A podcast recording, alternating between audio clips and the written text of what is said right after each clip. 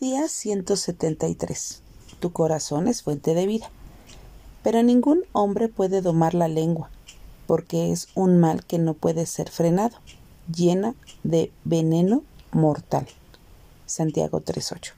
El rey Salomón lo dijo, sobre toda cosa guardada, guarda tu corazón, porque de él mana la vida. Proverbios 4.23. Nuestro corazón es una fuente de vida y necesitamos mantenerlo seguro y limpio. Si lo llenamos de pensamientos tóxicos, entonces de él saldrán comportamientos tóxicos. Nuestros pensamientos dañinos o egoístas nos muestran alejados de lo que Dios desea para nuestras vidas.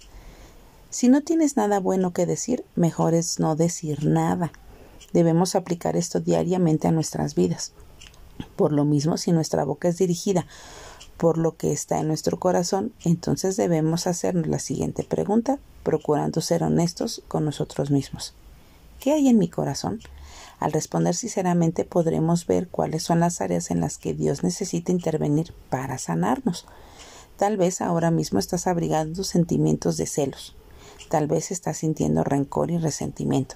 Solo puedo decirte que si no permites que Dios intervenga y te limpie, pronto estarás hablando negativamente de todo y de todos y llegarás a perder la bendición de compartir con tus amigos y familiares lo que y lo que es peor, perderás la posibilidad de ser una bendición para ellos.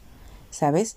Quizás en nuestra niñez escuchamos muchas palabras negativas y eso nos ha afectado o ha afectado nuestra percepción sobre la vida, pero ya Jesús ha entrado en nuestro corazón y ha sanado nuestras heridas. Si Él nos puede sanar, lo hará con todos. Solo debemos recordar siempre que Dios nos ha dado una boca para adorarlo a Él y comunicarnos con otros, pero por medio del amor.